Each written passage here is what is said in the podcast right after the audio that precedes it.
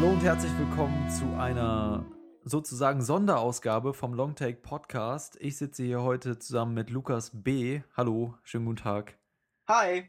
Äh, und wir wollen über ein gesondertes Thema reden, nicht über irgendwelche speziellen Filme. Das soll auch ein bisschen ein kürzerer Podcast werden und zwar über das Thema Netflix.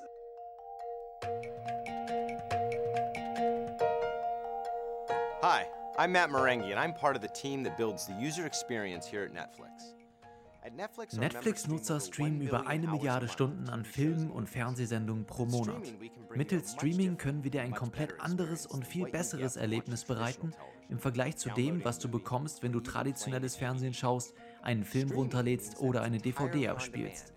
Streaming bedeutet, dass der Inhalt komplett auf Abruf zu jeder Zeit und auf jedem Gerät mit Internetzugang verfügbar ist.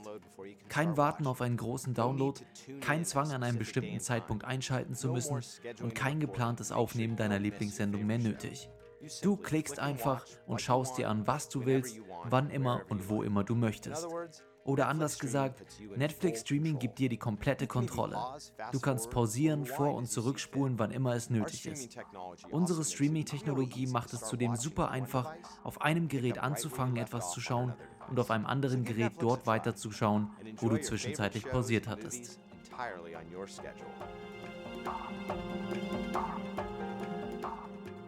Ist ja auch gerade ganz passend. Die neue Staffel von Orange is the New Black ist, glaube ich, gerade heute, oder? Auf Netflix Ja, online heute. gegangen. Kann man sich Beziehungsweise, angucken? ich weiß ja nicht, wann du den Podcast veröffentlicht, deshalb äh, Also bin ich da wahrscheinlich nicht heute. vorsichtig. Ja, das stimmt. Ich brauche mal ein Gestern, bisschen. vorgestern. Letzte Woche. Und genau, deswegen wollen wir ein bisschen über Netflix reden und vielleicht sollten wir das ein bisschen eingrenzen. Äh, Ich glaube, unsere plakative Leitfrage ist irgendwie Netflix. Ist das Prinzip Netflix schlecht für die Filmkunst oder so? Und was damit gemeint ist, ja, wir wollen uns eben die Rolle von Netflix als Anbieter von Film- und Fernsehproduktionen angucken und wie sich dieses Angebot auf die Sehgewohnheiten und Vorlieben der Zuschauer auswirkt und somit eben auch die Entwicklung von Film und Fernsehen mitprägt. Und ähm, ja, Lukas, du hattest da vor, ich weiß gar nicht genau, wie lange das her ist, schon, schon eine Weile her, vor Ich ein paar glaube, Wochen. Anfang April, Genau, hattest du einen Artikel geschrieben, ein bisschen reißerischen Artikel über wie dieses, das meine Art ist. genau, über das Prinzip Netflix. Den könnt ihr auch, wenn ihr zu Hause euch nochmal einlesen möchtet, auf kino-zeit.de finden. Der Artikel heißt Die Träume der Populismusmaschine, das Prinzip Netflix. Und da kritisierst du so ein bisschen die Funktionsweisen von Netflix. Willst du einmal zusammenfassen, ähm, was genau dein Problem damit ist oder was du da in dem Artikel eben behandelst? Also mein Ausgangspunkt war so ein bisschen sich anzuschauen, wie wirbt Netflix, was verspricht Netflix seinem Kunden. Und was Netflix im Endeffekt sagt ist, wir schaffen durch verschiedene Institutionen, sowohl innerhalb des Auswahlprozesses als auch in unserer Produktion, dass der Zuschauer genau das bekommt, was er will. Also sie verkaufen sich so ein bisschen als der Vertreter der Massen des kleinen Mannes und sagen, okay, die Studios haben ent euch enttäuscht, die Sendeanstalten haben euch enttäuscht und die Zukunft liegt ganz natürlich im uns und im Internet. Und das ist in mancher Hinsicht ein Versprechen, das ein bisschen fragwürdig ist. Und damit hat sich eben dann der Artikel näher beschäftigt. das ist natürlich, das Internet lässt sich ja nicht mehr verhindern, ja. Diese Revolution findet ja im Moment statt. Und ich glaube, auf die eine oder andere Weise muss eben dieser Übergang irgendwann stattfinden oder wird stattfinden.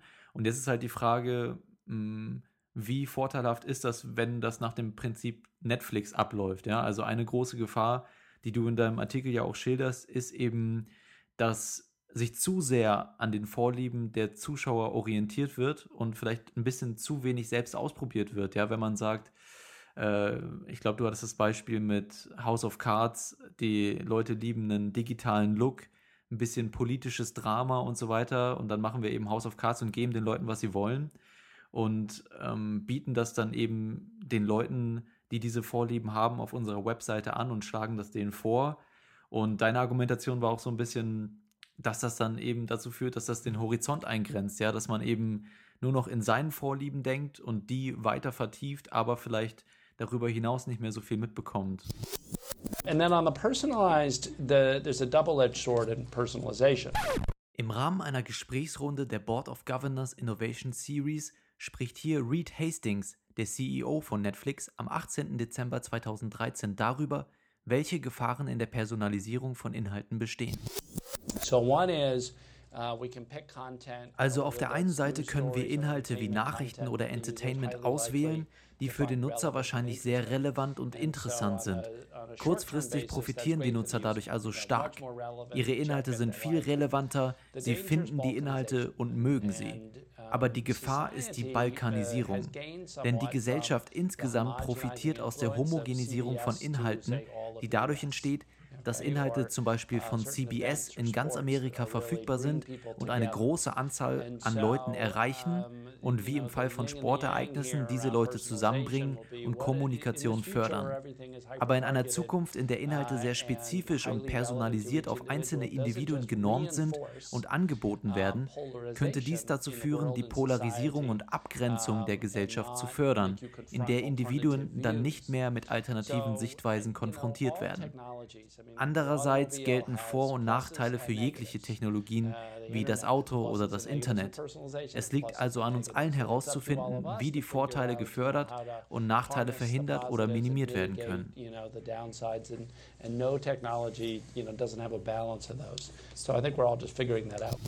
Ein Punkt war natürlich, den du da ansprichst, dass eben dieses Empfehlungssystem von Netflix, also diese Logarithmusstruktur, die hinter allem werkelt, die eben 2007 in so einer Art Wettbewerb entwickelt worden ist und seitdem immer weiterentwickelt wird, versucht, Leuten möglichst präzise das zu geben, was sie auch sonst so schauen. Also das heißt, mhm. wenn ich in der Tendenz dazu neige, zum Beispiel Animationsserien mit lustigen Pferdchen zu gucken, werde ich auch in Zukunft mehr Animationsserien mit lustigen Pferdchen bekommen. Und wenn ich dazu neige, permanent düstere Horrorfilme zu gucken, dann wird diese Empfehlungsstruktur mir immer mehr düstere Horrorfilme in, die, in diese Timeline, in diese Oberfläche spülen. Und was halt mehrfach von denen angekündigt worden ist, was Leute wie Reesting Hates, äh, Reesting Hates, also der CEO von, äh, von, von Netflix schon mehrfach vorgeschlagen haben, ist okay, unser langfristiges Ziel ist, dass da überhaupt kein Auswahlprozess mehr für den Kunden besteht. Also, mhm. dass der Kunde in dem Moment, in dem er sich dann abends um Viertel nach acht oder so vor den Fernseher setzt, einfach nur Netflix anmachen muss und da ist eine Oberfläche, dass genau das was er sehen will. Wir schaffen genau das, was der sehen möchte, bevor er weiß, dass er das gucken möchte, weil mhm. wir besser wissen als er, was er möchte, dadurch, dass wir eben sein Verhalten analysieren und zwar in einer sehr präzisen Weise. Und die Gefahr, die du dann eben ja da drin hast, die du auch schon dann beschrieben hast, okay, wenn Leute nur noch das sehen müssen oder sehen können, was sie sowieso schon immer sehen, dann probieren sie nichts Neues mehr aus und das schränkt auf Dauer eben stark ihren Horizont ein.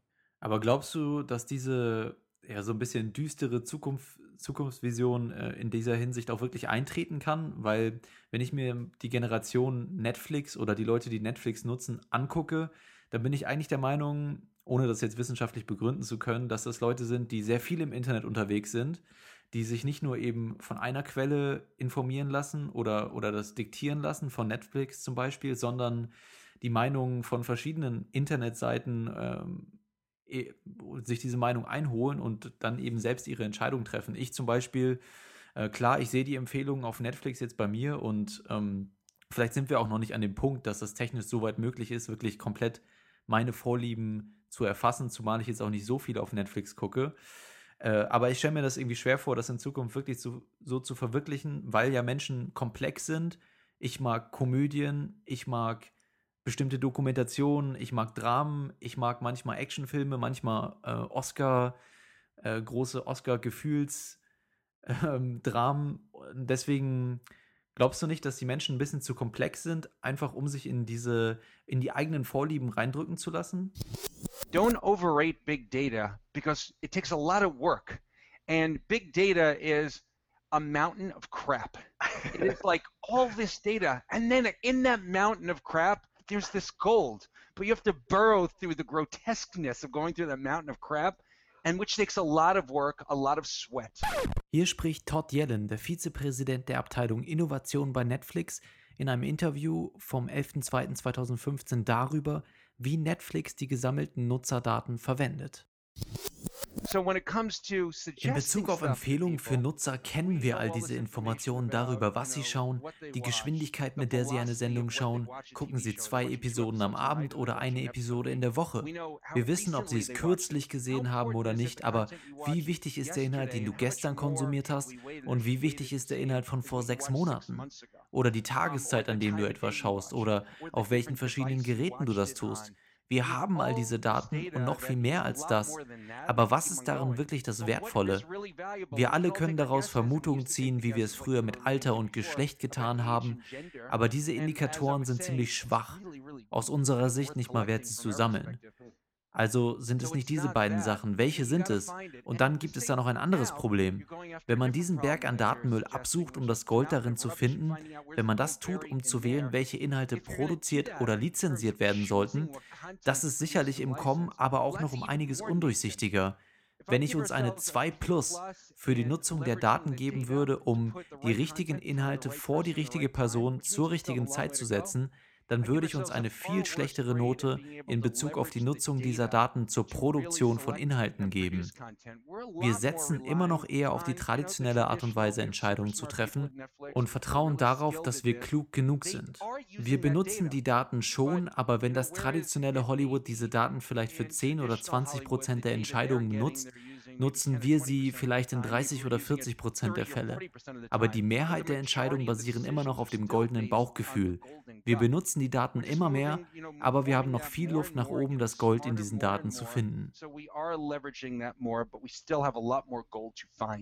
Wir sind noch in der Frühphase von einer möglichen Entwicklung in diese Richtung. Und wenn du dir anschaust, wie die Zielgruppe von so Streaming-Konzepten in Deutschland zum Beispiel, wo das noch nicht so verbreitet ist wie in den USA, mhm. aussieht, dann wirst du schnell merken, okay, das sind in der Regel noch bestimmte Teile der Bevölkerung.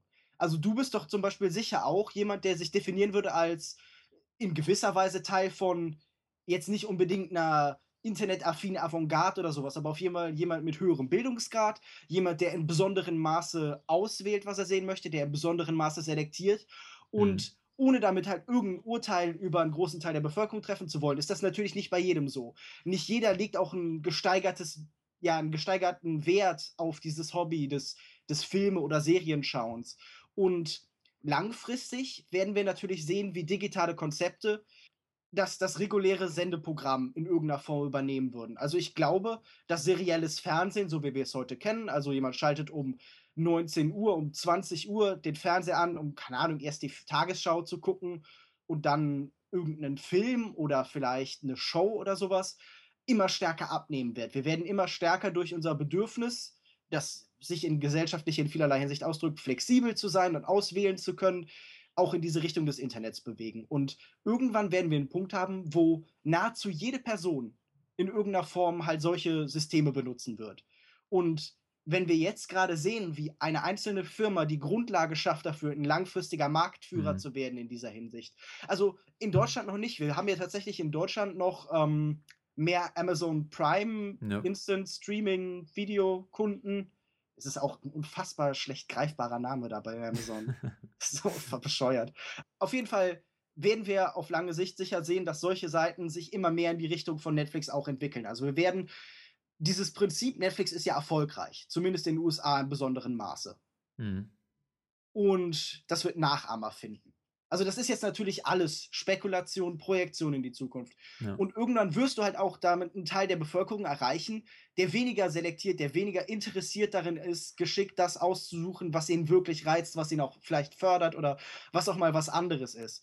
Und wenn dann halt ohne halt in irgendeiner Weise damit verallgemeinert sein zu wollen. Ich habe da immer hm. das Gefühl, dann so negativ zu reden, wenn ich dann sage, keine Ahnung, äh, Bob ja, nee, Müller, aber das stimmt ja. Stimmt Bob ja, Müller kommt dann nach Hause und setzt sich vor den Fernseher und dann ist da Netflix und dann klickt er und dann kommt da, keine Ahnung, der neue Adam Sandler-Film äh, zum Beispiel. Netflix hat ja jetzt eine langfristige Kooperation mit Adam Sandler hm. äh, rausgeschlagen.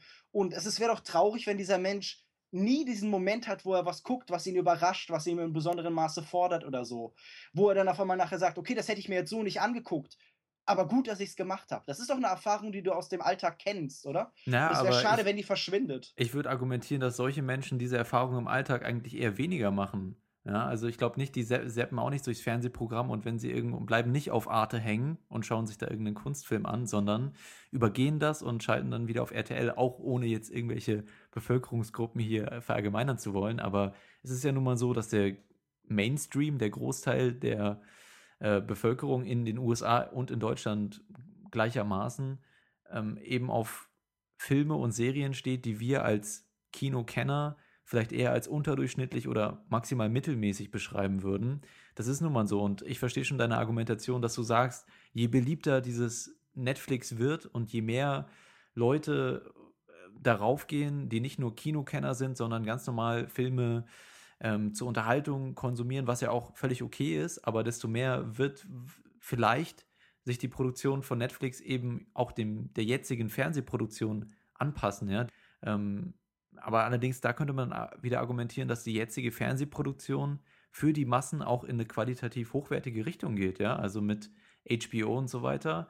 Insofern, äh, also ich verstehe deine Argumentation, aber es könnte natürlich auch sein, dass der Großteil der Bevölkerung in Zukunft eben auch einfach anstatt auf bestimmte Genres oder auf diese mittelmäßigen Produktionen wirklich auf hochwertigere Produktionen stehen wird. Ich würde jetzt argumentieren erstmal, dass du hast gerade HBO angesprochen, die halt äh, ganz klar kein massentaugliches Programm machen, sondern die ja ganz konkret durch die Cable-Struktur in den USA, ja. also durch, durch diese Kabelnetzwerke und diese Mietsysteme, die USA haben ja noch deutlich weniger präsent, als eben das in Europa der Fall ist in der Regel. Sowas wie öffentlich-rechtliches Fernsehen, also mhm. eigentlich quasi gar nicht. Ähm, und dadurch ist die Landschaft dort eine ganz andere. Aber und HBO wird immer beliebter, ne? Und die haben jetzt auch gerade ihren Streaming-Service angeboten. Also ist schon so, dass die Zahlen bei HBO auch steigen und ihren qualitativ hochwertigen Formaten. Ja, natürlich. Aber die sind dadurch gestiegen, dass diese Leute eben die Möglichkeit hatten, für ein Nischenpublikum in irgendeiner Form ja, zu produzieren. Stimmt, also ja. zu sagen, wir machen was Besonderes. Mhm. Also dieses Homebox Office, das sagt ja schon, okay, es geht hier darum, Kino im Heimrahmen zu schaffen, also im Heimkinorahmen zu schaffen. Und das ist ein Prinzip, das über die Zeit gewachsen ist und das eben vor allen Dingen dadurch, dass so eine Phase von, äh, ja, so eine Art Fernseh-Wilder Westen entstanden ist, wo Leute und Produzenten und Künstler sich ausprobieren konnten und Sachen gemacht haben, die aus heutiger Sicht vielleicht noch nicht mal mehr so bahnbrechend wirken, aber die halt für die damalige Zeit was sehr Ungewöhnliches dargestellt haben. Und das ist halt einfach etwas, das ich bei den Sachen, die Netflix eben produziert, in der Regel nicht sehe. Mhm. Können wir gleich nochmal drauf eingehen, was genau da von Netflix vielleicht auch in Zukunft ähm, so zu erwarten ist an eigenen Produktionen. Wir haben vorhin gesagt, Orange is the New Black. Äh, kommt heute raus, die dritte Staffel.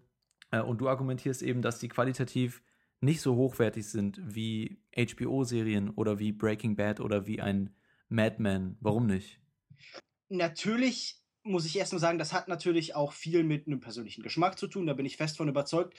Ich glaube aber, wenn man direkt miteinander vergleichen wollte, was vielleicht nicht unbedingt zielführend ist, weil es nicht der Ausdruck der gesamten Fernsehlandschaft ist, zu sagen, okay, hier sind Netflix und hier sind HBO, aber es ist natürlich interessant, das als vereinfacht sprechend so gegeneinander stehende Konzepte zu setzen von einem System, das sich so als Basisdemokratie versteht, also als das Ergebnis von den Zuschauerwünschen und eins, das halt sagt, okay, wir haben hier Künstler, denen geben mhm. wir Geld und wir wissen, dass wir gerade dadurch am besten Ergebnisse bekommen, wenn wir die einfach machen lassen, wenn, wir denen sagen, okay, ihr habt Ideen, die unsere, unser Prestige steigern wollen und mhm. werden.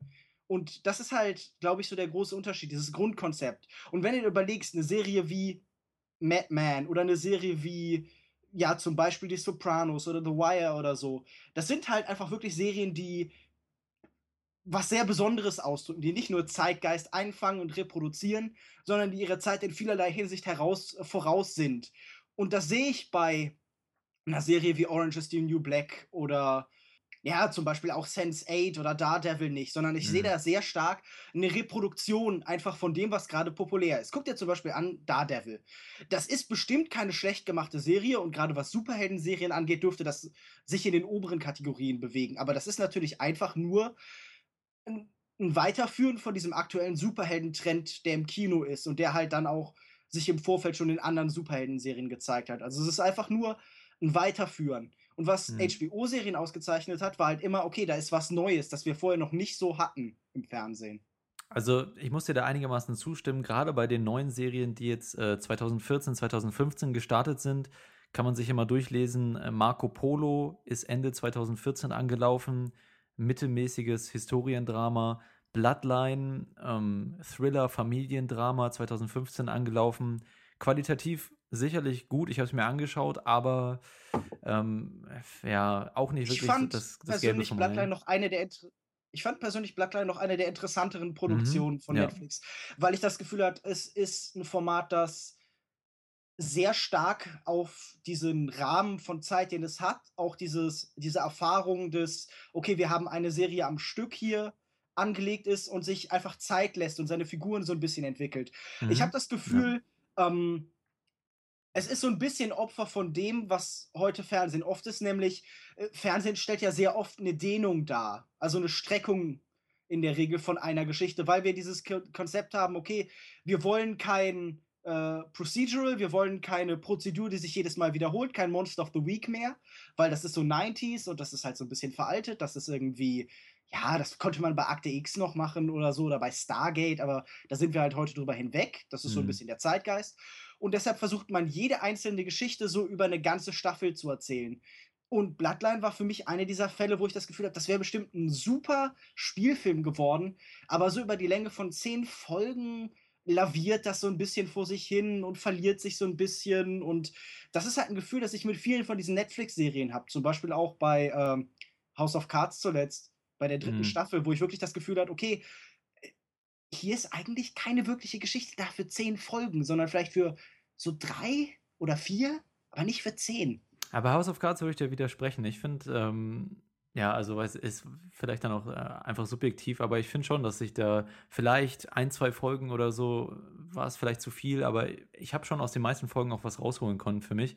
Äh, ansonsten hast du noch Daredevil und Sense8 angesprochen, meiner Meinung nach bisher so die schlechtesten äh, mit Marco Polo von Netflix, äh, an Netflix-Serien, weil das wirklich einfach totales Mittelmaß ist, wenn natürlich auch einige Szenen stechen vielleicht heraus, da diese eine an Oldboy angelehnte Szene in Daredevil und das Production Value und, und das ist schon alles ganz okay und überdurchschnittlich, wenn man das mit anderen Fernsehproduktionen vielleicht vergleicht, aber ähm, das entwickelt sich in eine Richtung, die mir nicht so ganz gefällt. Fairerweise muss man sagen, dass jetzt auch hier Unbreakable Kimmy Schmidt und Grace und Frankie ist äh, dieses Jahr gerade neu rausgekommen im Mai irgendwann. Mhm. Die habe ich selbst noch nicht gesehen, werden aber sehr gelobt. Und generell würde ich schon auch argumentieren, bei Orange is the New Black, House of Cards, dass Netflix sich da teilweise schon mehr traut als irgendwelche anderen Kabelsender in den USA. Vielleicht ist es qualitativ nicht ganz so hochwertig wie ein HBO oder vielleicht nicht ganz so mutig, aber ich finde schon im Kontrast zu anderen Kabelprogrammen in den USA bieten die da schon einiges. Ja, Orange is the New Black mit einem Cast und Transgender und Lesben und so weiter. Also die versuchen da schon ja. auch auf, in gewisser Weise fortschrittlich zu sein. Und wenn du sagst, man analysiert die Vorlieben nach Genres oder so, wir wollen Gefängnis, wir wollen Lesben, wir wollen das und das. Okay. wir wollen Lesben, das war, glaube ich, auch eine politische Forderung in den 90ern, oder? wir wollen ein bisschen Gewalt, dann sagt es ja im Endeffekt noch nicht viel über die Serie an sich aus. Es kommt ja immer auf die Umsetzung an. Und, ja, natürlich. Und da gibt sich Netflix schon Mühe, das qualitativ von den Locations, von den Schauspielern her sehr gut zu machen. Und ich finde, dass insgesamt ist es eher eine lobenswerte Entwicklung, als zu sagen, wir machen jetzt 100815 Formate, die äh, wie 24 oder so, wie die letzte Staffel von 24, oder mir fällt jetzt gerade nichts ein, weil ich davon nicht so viel gucke, aber ähm, ich glaube schon, dass sie auch an sich selbst den Anspruch haben, qualitativ hochwertiges Fernsehen zu machen und ich finde, das sieht man auch in den Serien. And what we're excited about is as we produce for the internet. Hier spricht Reed Hastings auf der Media Convention 2015 in Berlin darüber, wie Netflix seine Inhalte produziert. How can we do this in non-conventional ways? Sicherlich könnten wir Fernsehsendungen wie jeder andere machen, aber im Internet sollten wir doch dazu in der Lage sein, Sendungen zu produzieren, die im linearen Fernsehen so nicht umgesetzt werden könnten. Wir sollten dazu in der Lage sein, mit dem Format zu spielen, mit Interaktivität, mit der Länge von Episoden, mit Plotwendungen, um großartiges Entertainment zu schaffen, das es so noch nie gegeben hat. Und über die nächsten fünf bis zehn Jahre, wenn wir weltweit expandiert haben, hoffen wir in dieser Hinsicht ein großer Pionier zu sein. Mittlerweile expandieren wir unsere Produktion. Zum Beispiel haben wir eine Show in Mexiko über eine Familie, die ein Footballteam besitzt. Die Eltern sterben und ihre Kinder kämpfen ganz verrückt um die Rechte an dem Footballteam. Diese Sendung richtet sich natürlich in erster Linie an Mexikaner, aber ich glaube, Zuschauer aus der ganzen Welt können sie genießen. Wir produzieren eine weitere Show in Kolumbien über die Geschichte von Kokain und eine weitere Show in Marseille, Frankreich über Korruption in der Stadtverwaltung und der Familiendynamik. Wir expandieren weltweit, um Shows zu produzieren und letztlich möchten wir Netflix und das Internet dafür nutzen, die Welt zu vernetzen, um den weltweit besten Geschichtenerzählern und Künstlern eine globale Stimme zu geben.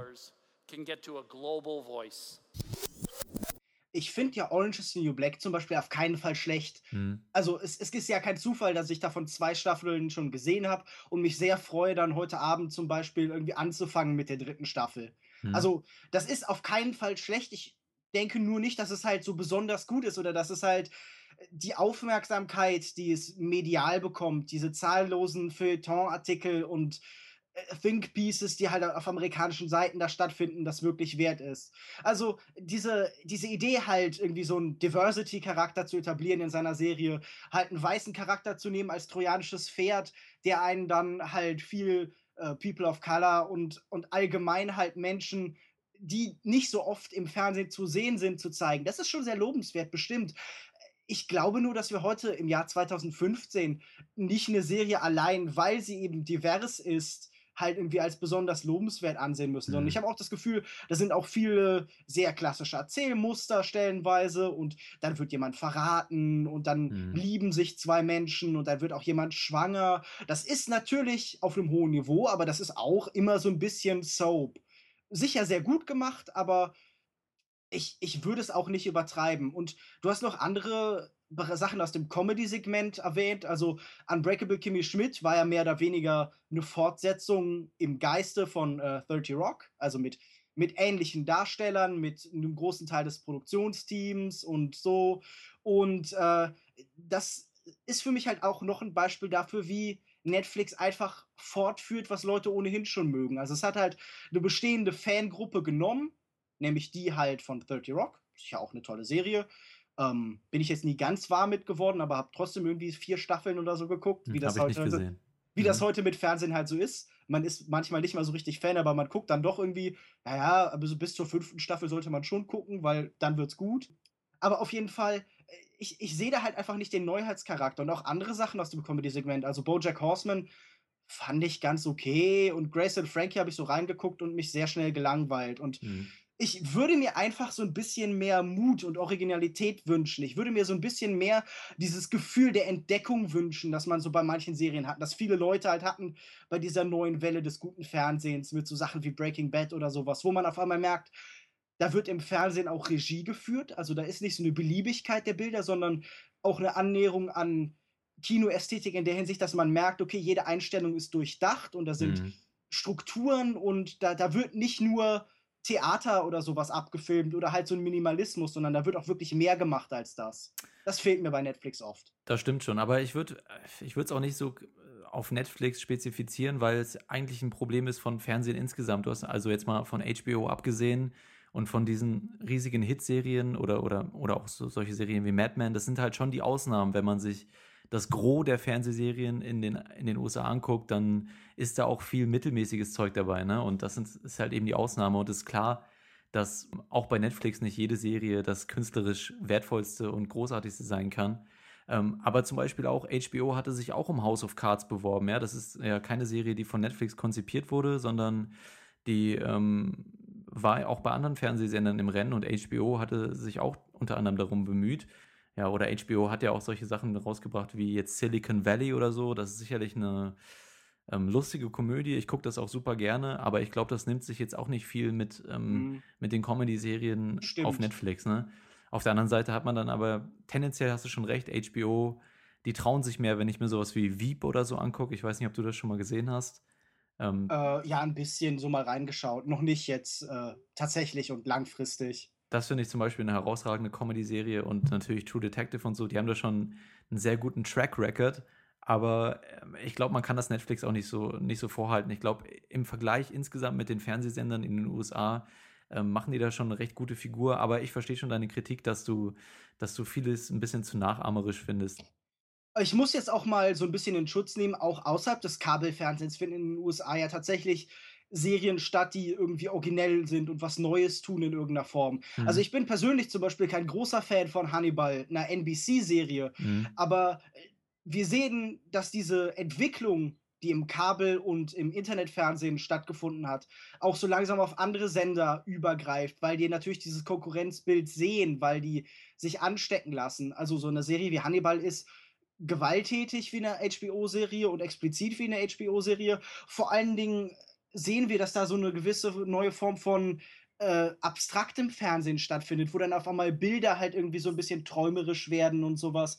Also ich glaube nicht, dass man sich da nur auf HBO versteifen kann, so, aber die, die hm, Tendenz ja, geht bei allen in diese Richtung. Aber es ist doch lobenswert, ne? Das, das greift ja wieder den Punkt von vorhin auf, äh, als ich meinte, dass dass das Fernsehen an sich qualitativer wird und auch gefordert wird von den Massen. Ne? Wenn diese Entwicklung stattfindet, heißt es ja auch gleichzeitig, dass es gefordert wird äh, und dass es gut ankommt und gute Quoten erhält. Sonst gäbe es diese Entwicklung ja nicht. Ne? Also das ist ja eigentlich ein positives Anzeichen, dass auch in Zukunft dann vielleicht ähm, in, einem, in einem System, wo nur noch Netflix-Modelle stattfinden, dass trotzdem noch qualitativ hochwertiges Fernsehen gefordert wird und Film eventuell auch. Also ich meine, über die Filmsparte von Netflix und so zu reden oder auch von Amazon wäre ja nochmal ein ganz eigenes Thema. Aber Haben sie ja noch nicht viele Eigenproduktionen, aber man muss fairerweise sagen, dass Netflix, ähm, glaube ich, einer der größten Anbieter auch für Kunstfilme und so weiter ist. Ne? Also die haben da einiges an Arthouse und Independent-Produktionen, die man auf anderen Plattformen sonst nicht so findet. Und mhm. das ist auch lobenswert. Ne? Also Netflix hat da natürlich generell gerade in den USA ein sehr großes Angebot, aber eben auch vernachlässigt diese Independent Arthouse Schiene eigentlich nicht. Ja, na gut, natürlich, weil das auch eine Zielgruppe findet. Ähm, die Frage ist nur, um jetzt noch viel weiter in die Zukunft zu projizieren, um jetzt vielleicht noch so ein bisschen ein anderes Thema anzusprechen, wenn das okay ist. Gerne. Wir sehen dann ja auch langfristig, wenn wir stärker nicht über Studiosysteme arbeiten, sondern stärker eben über Anbieter wie Netflix, wie Amazon, äh, die dann auch eben große Teile der Produktion mitgestalten, Mhm. Dann ist natürlich auch die Frage, ob die Möglichkeit besteht, über so ein mehr oder weniger, also ich meine, wir, wir sehen hier eine Art demokratisches System dann langfristig oder demokratisch in Anführungszeichen, wo jeder dann halt seine irgendwie 8 Dollar pro Monat beisteuert und dafür muss dann Fernsehprogramm für alle gemacht werden. Aber ich bin mir nicht so sicher, ich, ich weiß auch, in welche Richtung du äh, hinaus möchtest, aber ich glaube, im Moment zeichnet sich Netflix ja auch so damit dadurch aus, dass sie sagen, äh, auch wenn sie natürlich zu einem Ricky Gervais gehen, der sehr, für ein bestimmtes Nischenpublikum sehr erfolgreich ist und eventuell dann wieder eine Nachahmung, eine weitere Serie oder einen weiteren Film ähm, haben wollen, der in diese Kerbe schlägt und dieses Publikum bedient, ist, ist, ist Netflix eigentlich dafür bekannt zu sagen, hier hast du nicht Bock bei uns was zu machen, wir geben dir diese Mittel und du kannst dich ausleben sozusagen. Deswegen gehen solche Leute wie Ricky Gervais dahin und machen jetzt einen neuen Film für Netflix. Ne? Also ich glaube schon, dass sie sich auch ein bisschen dadurch auszeichnen und deswegen auch beliebt sind, weil sie sagen, wir holen uns diese Leute und lassen sie so machen, wie sie wollen und ihre, ihre Ideen quasi ausleben. What we say is you should use data to pick stocks, but you should use your judgment to pick a spouse. Hier hören wir abermals Reed Hastings auf der Media Convention in Berlin. Er spricht darüber, wie Netflix entscheidet, welche Inhalte produziert werden sollen. Je emotionaler ein Bereich ist, desto mehr solltest du deiner eigenen Urteilsfähigkeit vertrauen. Aber je analytischer ein Bereich ist, desto nützlicher ist es, gesammelte Daten zu nutzen. Wir versuchen zum Beispiel diese Daten zu benutzen, um eine Show zu vermarkten und bei Nutzern besser zu bewerben. Aber mit den Machern und Künstlern tun wir das nicht. Wir sagen ihnen, sie sollen ihrer künstlerischen Vision folgen. Sie sollen nicht auf der Grundlage der Daten, sondern auf der Grundlage ihrer Vision arbeiten. Und später nutzen wir die Daten, um das Resultat daraus dann an die richtigen Nutzer zu bringen. what parts of your um, activities that you want to use data for. Okay. Ich merke nur, dass da auch irgendwie oft so eine gewisse Diskrepanz zwischen dem, was erwartet wird und zwischen dem, was eben dann solche Künstler bieten können, mhm. entsteht. Also zuletzt haben wir das ja gesehen bei diesem Fall mit Woody Allen, der für Amazon eine Serie produziert. Mhm. Und wo dann auf einmal rauskam, okay, er ist gar nicht glücklich mit den Produktionsbedingungen da. Und er findet das ganz irritierend und er weiß gar nicht, was er da soll. Und immer wieder stellt sich raus, okay, da wird fast so eine Art Söldnertum betrieben. Also diese, diese großen Produktionsstätten da, Amazon und Netflix und so, suchen sich dann einfach Leute und sagen, okay, wir geben euch Geld. Aber so eine wirkliche Verständ ein wirkliches Verständnis für das Produkt, das da im Endeffekt rauskommen soll, ist da auch oft nicht.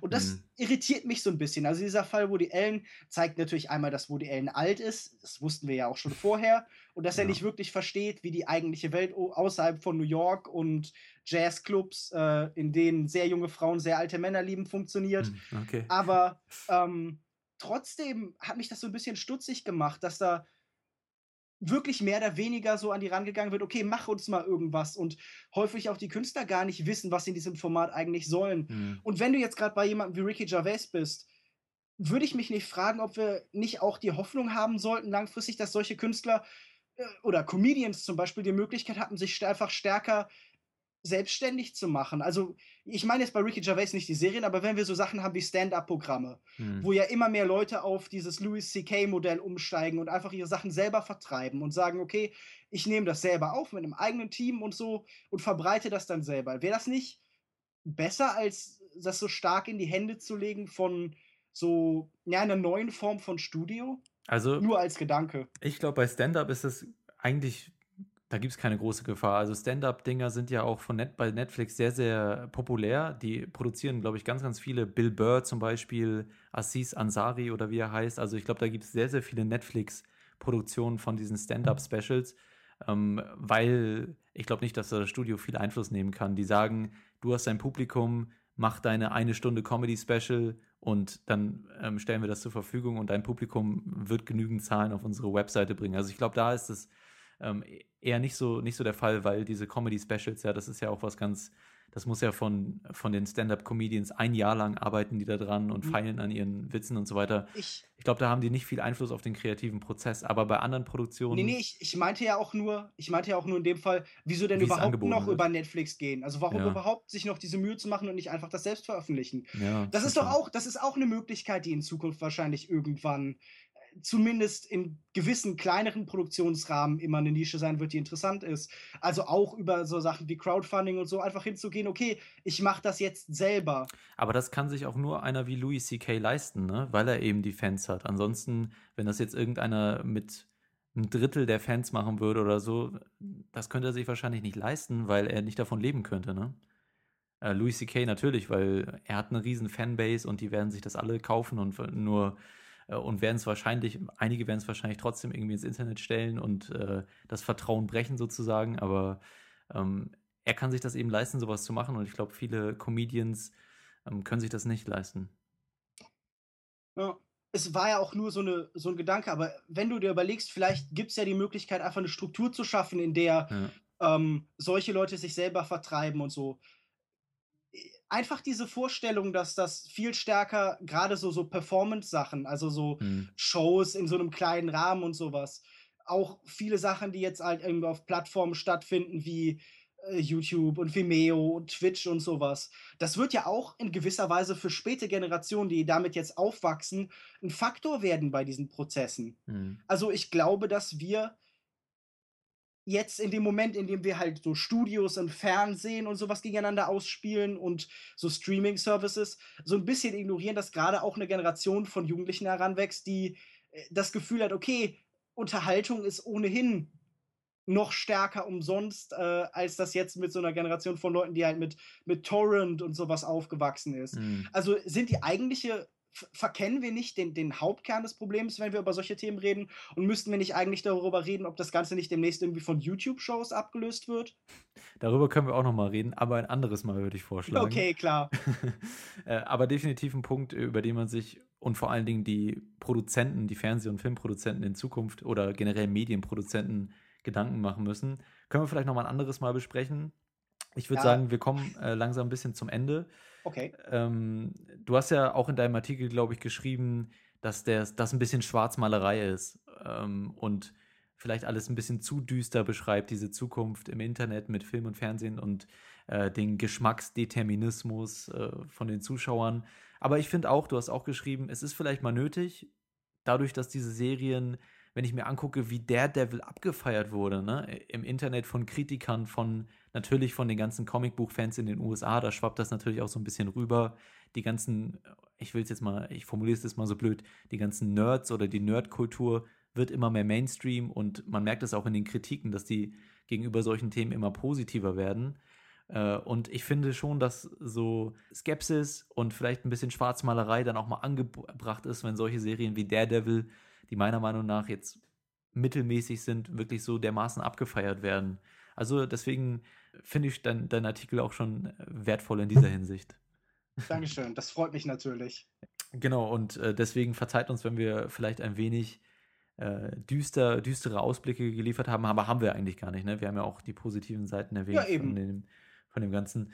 Äh, ich würde generell sagen, dass, ähm, dass bei, auf, auf Plattformen wie Netflix sehr, sehr viele positive An Ansätze auch zu erkennen sind und deswegen äh, bin ich da, glaube ich, ein bisschen optimistischer als du insgesamt, oder? Meinst du auch? Ja, Ach, ich meine, angesichts des deutschen Angebots von Netflix kann man eigentlich nur sehr pessimistisch sein. Angebots des, des Angebots, das in den USA oder in Großbritannien oder in vielen anderen Ländern herrscht, wenn ich mir das so angucke und wenn ich das nutze, hust, ähm, bin ich in der Regel halt auch so ein bisschen positiver gestimmt, weil man da ja sieht, okay, auch die Bereiche, die mich interessieren, werden in vielerlei Hinsicht da bedient und so.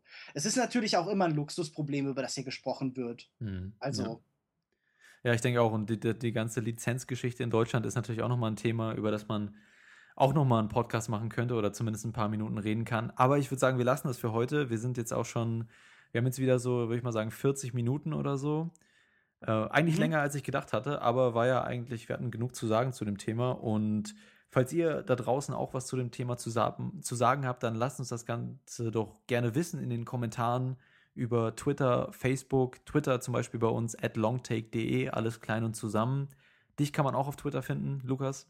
Mhm. At Kinomensch bin ich da. Man kann mich auch auf Facebook finden mit slash Kinomensch. Man kann mich auch in meinem Blog finden, kinomensch.wordpress.com und regelmäßig auf kino-zeit.de. Genau, da findet ihr auch den Artikel, äh, den wir hier so ein bisschen zum Anlass für die Diskussion genommen haben. Ansonsten besucht gerne unsere Webseite longtake.de und schreibt in den Kommentaren zu diesem Post hier oder zu dem Podcast, äh, wie eure Meinung dazu ist. Oder lasst uns das Ganze per E-Mail wissen, feedback at longtake.de lesen wir durch äh, und können wir dann auch thematisieren in der nächsten regulären Ausgabe des Podcasts. Apropos, da reden wir nächste Woche, weil wir das mit den Kinostarts, die sind alle nicht so prickelnd. Jurassic World hatten wir überlegt ähm, äh, und Victoria wollen wir auch machen, aber nächste Woche kommt erstmal noch eine Folge zu dem, der bisherigen Filmografie von Mr. Spike Jones, haben wir uns überlegt. Und außerdem könnt ihr euch auf eine Diskussion zu Game of Thrones, der jetzt zu Ende gehenden Staffel freuen. Das also alles nächste Woche und vielleicht ähm, können wir da auch mal ein bisschen eure E-Mails thematisieren, wenn ihr denn welche schreiben solltet. Ich weiß ja gar nicht, wer hier überhaupt zuhört. Aber. Widersprecht uns vehement, kritisiert alles, was wir sagen, verdreht uns die Worte im Mund. Bitte. Gerne. Aber schreibt. Das ist das Wichtigste. Äh, es soll ja auch ein Dialog sein irgendwie und andere Meinungen sind ja auch immer äh, sehr interessant. Völlige allgemein. Am besten sollte man die dann äh, komplett ignorieren, äh, ich meine, beachten und sich zu Herzen nehmen. Genau. Äh, andere Meinungen sind mir wichtig. So, und Kuchen ja. ist gut. Alles klar. Dann äh, würde ich sagen. Das ist ein gutes Statement zum Ende. Genau. Kuchen ist gut. Tschüss. Tschüss.